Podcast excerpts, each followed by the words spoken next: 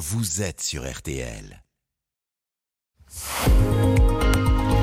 Florian Gazan, après la défaite 1-0 du, du PSG hier Ah bon soir face au Bayern, je le précise, Vous avez encore les supporters du PSG, c'est en Ligue des Champions. Ça Vous allez nous passer. dire pourquoi ça consolera les Parisiens qui courent après. hein. Gagner cette Ligue des Champions n'est pas forcément une bonne chose pour un footballeur. Eh oui, eh oui. Ah, c'est beau.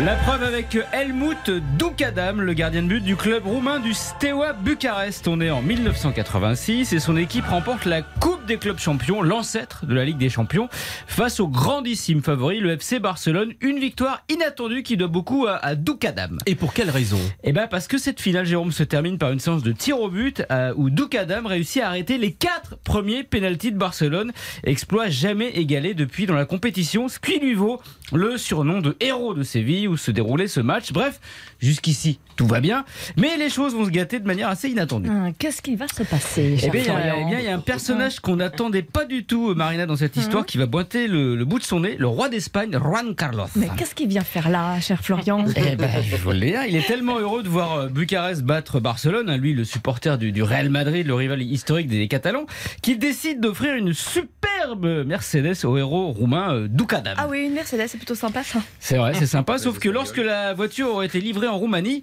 le fils de Ceausescu, le Dacia.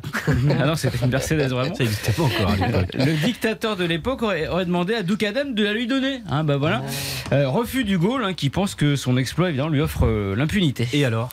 Et bien alors bizarrement, euh, bizarrement, Helmut Doukadam ne rejouera, rejouera plus jamais avec le, le Steaua Bucarest, ni même au football de haut niveau d'ailleurs. Alors officiellement, il a eu un grave problème sanguin pile à ce moment-là qu'il a obligé à se retirer, comme par hasard. Officieusement, le fichier Ceausescu, qui avait la, la Mercedes un petit peu en travers de, de la gorge, aurait envoyé la police secrète roumaine lui casser les dix doigts de la main, ce qui est un petit peu embêtant pour arrêter un ballon après. hein, c'est- c'est- Merci.